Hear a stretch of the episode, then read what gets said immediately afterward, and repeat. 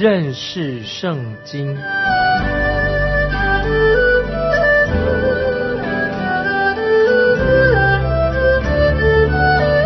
认识上帝的话，把上帝的话带到全世界。本节目是由认识圣经机构和环球广播电台联合制作，欢迎收听。亲爱的听众朋友，你好，欢迎收听认识圣经，我是麦基牧师。现在我们要继续看旧约的路德记，路德记。现在我们看路德记第二章三节，路德就去了，来到田间，在收割的人身后拾取麦穗。他恰巧到了以利米的本族的人波阿斯那块田里，太奇妙了！他怎么会找到波阿斯的田地呢？当时。伯利恒是典型的巴勒斯坦城市，它是建在山坡上的。小城伯利恒也是如此。很显然的，波阿斯的河场就在山脚底下一块肥沃的山谷里面。路德出了城以后，他也不知道该往哪里走。圣经这样说：他恰巧到了以利米勒本族人的波阿斯那块田地。可能路德以为这是巧合。事实上，好像也是这样子，对不对，听众朋友？这又让我们回到我们最初提出的问题：既然他找到了这块田地是这么重要的一件事情，那么他是怎么找到的呢？从我们人的角度来看，好像就是巧合，是一种巧合；但是从神的角度来看的话，那就是另外一回事了。是神自己带领路德进入这一块田地里面，但是神带领的方法和一般人。今天我们所说的不一样。今天有些人说到神的旨意，就好像他们接到了从神那里来的一个电子邮件，或者说来了一封信，一个快递的信。可是我认为神不是这样的带领人的。我们看到在旧约时代，当然神是用直接的方式引导一些人，但是对于路德却是不一样。我认为路德这位女子的选择非常重要啊，听众朋友要注意。路德他所做的选择很重要，在约拿书一章二节，神曾经对约拿这位先知说：“你起来往尼尼微大城去。”啊，这是约拿书一章二节，神对先知约拿说的：“你起来往尼尼微大城去。”神对先知的指示，譬如说对耶利米先知或者对以西结先知也这样的发预言，但是神对这些人的指示。不比路德进入正确的河场来的重要。路德进入波阿斯的河场，这个是非常重要的事情。我们知道，这是神掌管一切，这就是神的旨意。奇妙的地方，听众朋友，神的旨意也要临到你的身上，很奇妙。我自己不确定神是否要给你跟我，给你我一份地图。有时候我真希望说，神啊，你给我一份地图。也有人也这样说，他们就好像真的。在他们自己的手上有一份神给他的地图，他们说神的旨意要我做这些事情啊，我知道这个就是神的心意啊。有人这样说的，听众朋友，你也许你听过哈。他说啊，这是神的旨意，我也希望我能够这样的清楚。说到神对你的旨意，如果你以为神会在每一件事情或者在你的生命的转角的时候啊，神已经为你设了一个红绿灯，或者说已经画出了一个箭头。来指引你该走的方向，或者神会从天上发出声音，对你说要带领你走路。听众朋友，如果你这样想的话，就是不一定是正确的，你就错了。神带领今天的基督徒不是这样子的。当我每一次听到有人这样说的时候，我就知道他们是错误的，也是很离谱的。否则，或者就是他存心要跟人开玩笑。有时候人在事后事情发生以后。才明白当初的决定并不是神的旨意，他的决定到底是不是神的旨意？也许不是。有时候我们以为神的旨意，可是是我们会自己做出一些错误的选择，所以就有人这样说。不然你会错的更厉害，仍然会错的更厉害。听众朋友，我们当然都会出错，但是很奇妙的就是，如果你有两个选择，就算你做了一个错误的决定。你可以做什么呢？既然你已经做错了嘛，那你总是可以重新开始，再来做选择。就是你可以确定，如果在两个选择当中，一开始的时候你选错了，那么既然你知道选错了，那你就会知道说哦，什么是对的选择，那么你就选择再转回来，再做一个选择就好了。令我们很惊奇的就是这样。今天有很多人把神的旨意太过于简化了，把它看得太简单了。当然，我们知道神是掌管一切的，神也是调度万有都是在神的手中。那么，我们看到路德这位女子，从她看来，她在她的生命里面有许多不确定的事情，但是我们知道全能的神一定会供应她所需要的一切。那么，今天我们活在这个世界上，一件最好的事情就是我们明白我们自己的一生。都在神的手中，听众朋友，我们要知道，我们一生的生活都在神的手中，也知道神是统管万有的。我们也相信神说，若不是神所应许的，就不会临到我们身上。临到我们身上的事情，一定有神应许，不然的话，不会临到神儿女的身上。啊，神在约伯，在旧约，在约伯记里面，我们看到神在约伯的四周设下的保护圈，一个围篱，除非是神所允许的。撒旦就不可能碰约伯的一根汗毛，除非发生的事情能为我们成就一个很崇高有意义的目标，否则神不会应许任何的事情临到我们身上。我们看到约伯的生命，他一连串的遭到许多的困难，遇到很多不幸的事情，可是我们知道最后是的确是借着这些事情达到了啊神的目标所定的目标。我们看到路德这位小女子。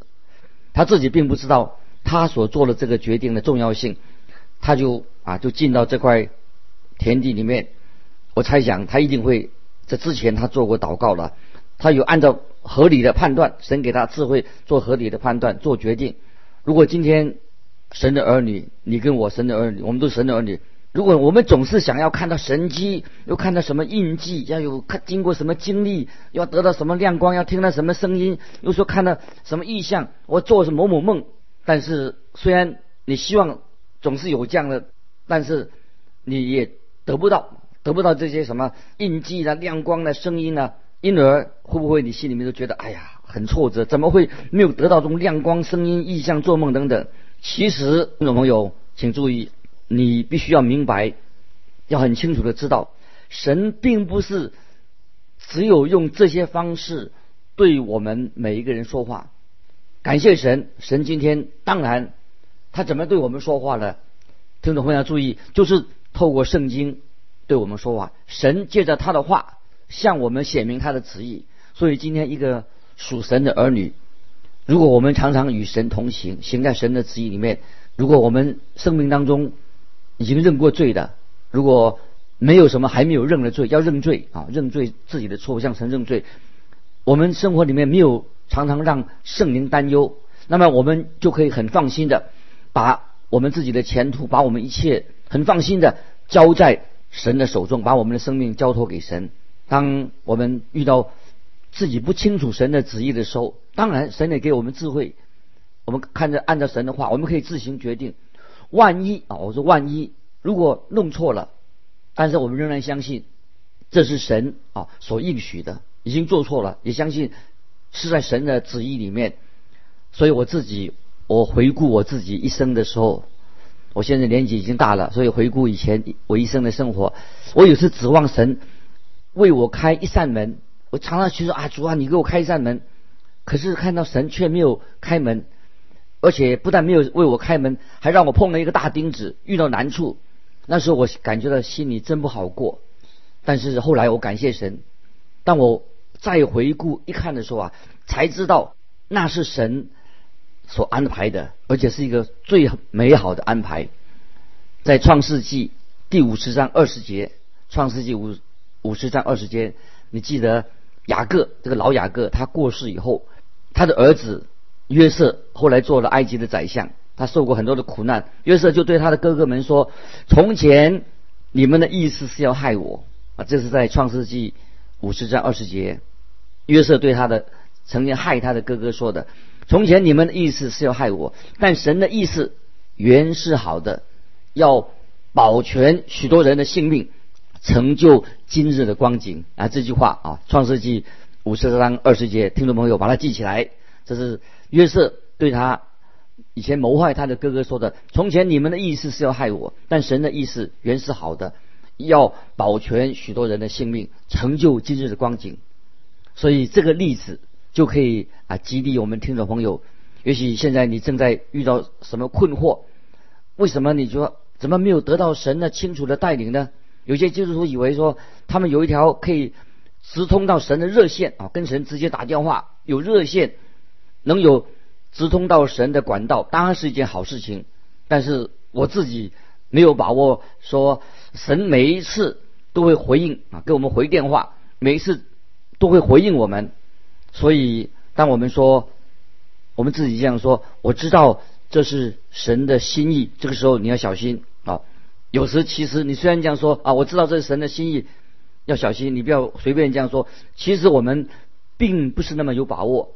虽然我们没有把握，但是听众朋友，我们可以把自己啊，今天你可以把一些的重担卸给神，把自己交托在神手中，也要看看在心里面反省自己有没有还没有承认的罪，有没有常常让圣灵担忧。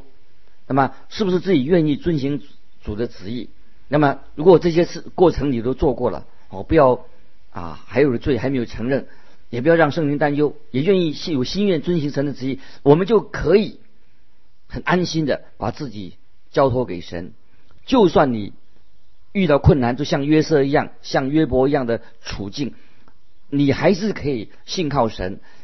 如果你这样子的话，你就会让你生命，我们基督徒的生命充满了喜乐和盼望。听众朋友。我愿意啊，你我我们都学习这样的功课哦。还有未认的罪啊，我们自己不要认圣圣灵担忧，愿意有心遵行神的旨意，就把自己交托给神。那么我可以保证哦，在你我的生活里面呢，会充满了喜乐和盼望。神的旨意可以让我们每天有许多的惊喜，充满了惊喜。感谢神啊！神虽然没有给我一份很清楚的蓝图，但是我愿意尝试。啊，有一个新的道路，进到自己之前没有遇到的一个新的领域，所以啊，神常常让我们的生命，基督徒生命带来许多的惊喜。听众朋友，但愿你有这样的惊喜在你的生命里面。接着我们看《路德记》第二章四节，波阿斯正从伯利恒来，对收割的人说：“愿耶和华与你们同在。”他们回答说：“愿耶和华赐福于你。”波阿斯这个人一到禾场，就对那些收割的人啊，他的工人说：“愿神与你们同在。”那么这是啊一个老板啊在说话。那么收割的人，他的工人会回应说：“愿神祝福你。”那么这是工人们的回答。这跟我们今天的劳工啊，今天的工人跟老板的对话是不一样。我盼望我们当中有些基督徒，就是已经真正重生的基督徒，能够。进到每个阶层当中，能够改善啊劳工啊跟老板的劳资双方的关系。老板啊他会对对他的工人说：“愿神与你们同在。”那么做工的工人也会回应老板说：“愿神祝福你。”我们看到波阿斯这个时候他就在他的禾场上面展现了啊他有一个很好的叫做劳资的关系啊，老板跟工人的关系很和谐的。接着我们看第五节，二章五节，波阿斯问监管收割的仆人说：“那是谁家的女子？”啊，这里我们要进到这个故事，在路德记最精彩的部分的，这位名叫路德的外邦小女子，她这个时候甘心情愿承受贫困排挤啊，她守寡到田里面去拾穗子，她竟然没有想到，想不到啊。他来到这个波阿斯这位主人的田地里面，这是伯利恒的，这位是一位伯利恒的黄金单身汉啊，黄金单身汉他的田里面，我猜想在伯利恒里面有许多适婚的女儿的母亲们，都想尽办法希望他自己的女儿能够嫁给这位黄金单身汉。可是波阿斯对当地的女孩子没有太大的兴趣。这一天，波阿斯就来到自己的禾场。那看到这个摩雅的年轻的寡妇，好像她好像坠入情网的一样。啊，原文波阿斯啊，原文在圣经的原文，波阿斯在这里他所说的不是说，哎，这那是谁家的女子，他而是说他从哪里来的，我怎么没有见过他呢？因为波阿斯对这位女子有好感，好像是一个典型的，好像一见钟情的。波阿斯对路德一见钟情，他就爱上了路德这个女子。这是波阿斯在田里面啊发生的爱情故事。现在我们看第六节《路德记》第二章六节，监管收割的仆人回答说：“那是摩雅女子，跟随拿阿米从摩雅地回来的。他的工头啊管理就告诉啊路德的身份，或许就暗示他说你不会认识他，因为他刚刚新来的啊。那么这个工头啊，这个管理他心里面。”好像有点歉意，向波阿斯，呃，保证说这个不是他自己带进来的啊。他就继续解释。我们看第七节，这个工头啊啊，他说，请你，他说，请你容我跟着收割的人拾取打捆剩下的麦穗。他从早晨直到如今，除了在屋子里坐一会儿，常在这里。我们看到波阿斯真是坠入情网，爱上了这位。外邦女子，她的监工还没有察觉到，反而他觉得很有歉意。他说：“这位摩雅夫人到这里来，求我们让她拾稻穗、麦穗。那我实在没有办法拒绝她，就照着摩西律法规定的，因为他很穷，他又是外邦人，可以进来拾穗的。那其实他不不需要不必感到抱歉，因为波阿斯对这位路德啊这个女子很有好感。”当然，这也显明了路德这位女子流出了她很自然的美德来，正好跟她的名字一样啊，什么？她的名字路德就是美丽、品格很好的意思。路德她很自然的啊，她也很吸引人的，是伯利恒啊其他的美女所没有的。她已经准备为自己准备了一个最坏的打算，因为她是外地人，她也没有会期待说会被人注意到。当她发现自己。吸引了这位男士的时候啊，他自己也很惊讶。当波阿斯的监工告诉他关于路德啊他的身世以后，他就转过来对路德说话啊。听众朋友注意，这是我们看《路德记》第二章第八节，波阿斯对路德说：“女儿啊，听我说，不要往别人田里拾取麦穗，也不要离开这里，要常与我。”使女们在一处，看到波阿斯这位主人主动的邀请路德，不要到别人家的田地拾麦穗，你要在这里，在我这个田里面拾麦穗。接着还有说，我们看第九节，我的仆人在那块田收割，你就跟着他们去。我已经吩咐仆人不可欺负你，你若渴了，就可以到器皿那里喝仆人打来的水。那么这两件事情，听众朋友注意，很重要。他不但邀请路德留在他自己的田里面，他还为他背书，他要保护他。他我已经吩咐仆人，请你随时进到我的田里面来，绝对不能让你受到任何伤害。在那个时代，大家知道，听众朋友，路德的处境是很危险的。他又是寡妇，又是摩雅人，他会可能不断的遭受到别人的羞辱，同时他的人身安全也没有保障。波阿斯。这位老板当然很清楚，他立刻给他背书，要保护他。对于波阿斯有这种很高尚、慷慨的表态，那么我们看路德会有什么反应呢？好，接着我们看第十节，路德就伏伏在地叩拜，对他说：“我既是外邦人，怎么蒙你的恩，这样顾惜我呢？”当路德决定和拿阿咪一起要回到伯利恒的时候。他已经受过这种的警告，说他很清楚自己的处境。但他来到波阿斯的田里面，做梦也没有想到，居然会有人注意到他。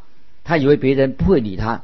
当时，同听众朋友要知道，犹太人跟摩雅人是不打交道的，甚至在摩西律法里面也规定，摩雅人不可进入会堂。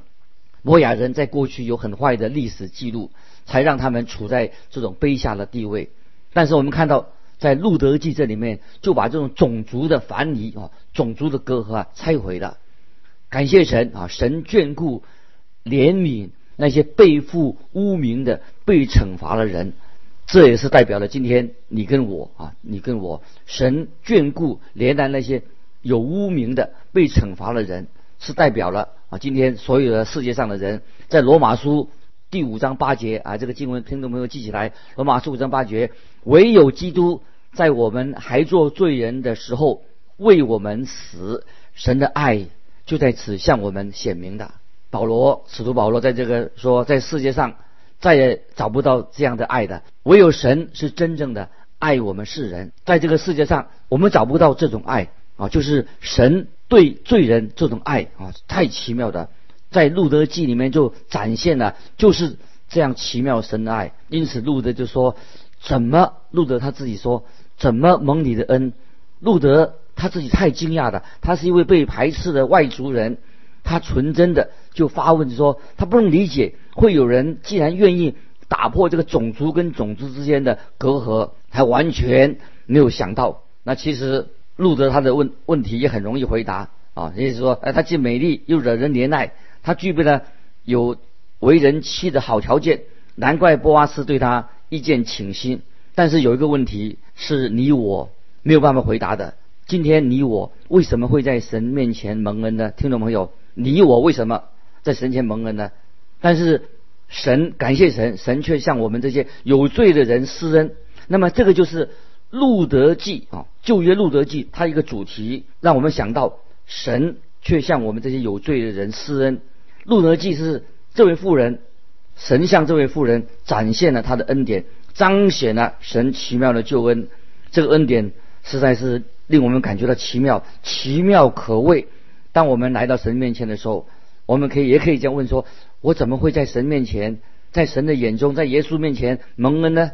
在我们身上，其实找不到自己找不到答案。我们是不可爱的，在神的眼中，我们也不是美丽的，也没有什么吸引力。神却喜爱啊，像我们这种没有这种特质的人，我们是罪人，背逆神的。神仍然这样爱我们，这个就是圣经伟大的真理。神向我们显明他的爱，因为基督在我们还做罪人的时候，就为我们罪人死。这个就是神向我们施恩的理由，没有别的理由。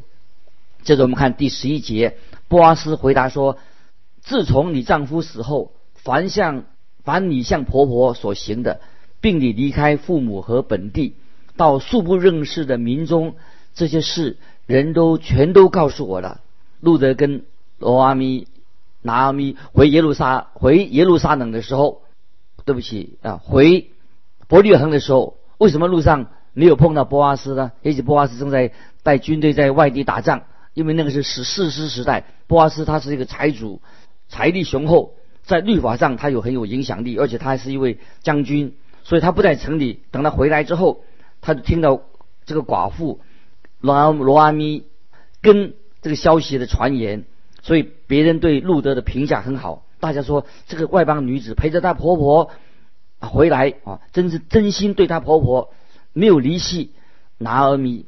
哦，他也没有到处找男人哦，他为人是非常的好。波阿斯所听见的关于路德的传言，果然是真的。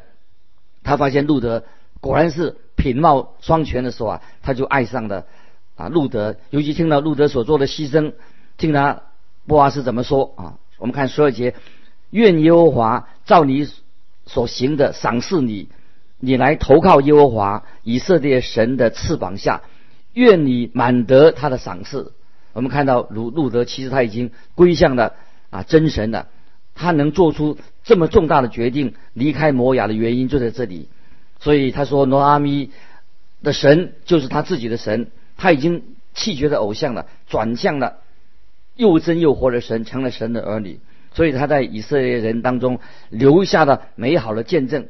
所以波阿斯对他说：“愿你满得他的赏赐，愿耶和华照你所行的赏赐你。”那么啊，波阿斯这个人，他跟这个神的这个应许啊有关系，就是他要尽心，波阿斯要尽心尽力的使路德得到神的赏识，于是他就采取了行动。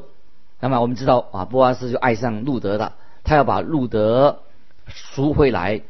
路德他需要一位至亲的人来做这个啊赎啊把赎回的一种工作。现在我们看路德记。十三章二章第二章十三节，路德说：“我主啊，愿在你眼前蒙恩，我虽然不及你的一个使女，你还用慈爱的话安慰我的心。路德的反应啊，非常很有意思，很有意义啊。他从来没有指望从这个波阿斯这位主人身上啊得到啊安慰，和这么友善的对他说话。那么，因为我们也知道，路德这位女子的确是与众不同，所以波阿斯对她就非常的啊爱护啊。听众朋友，我们今天读到啊这段经文啊，盼望啊神的灵继续在感动你，知道路德记的主题就是神的爱。看到啊这样的一种信息，我们应当安静下来。神的确是爱罪人，把耶稣基督。赐给我们，在我们做罪人的时候，他已经爱我们了。愿神祝福你。我们下次继续分享啊，《路德记》。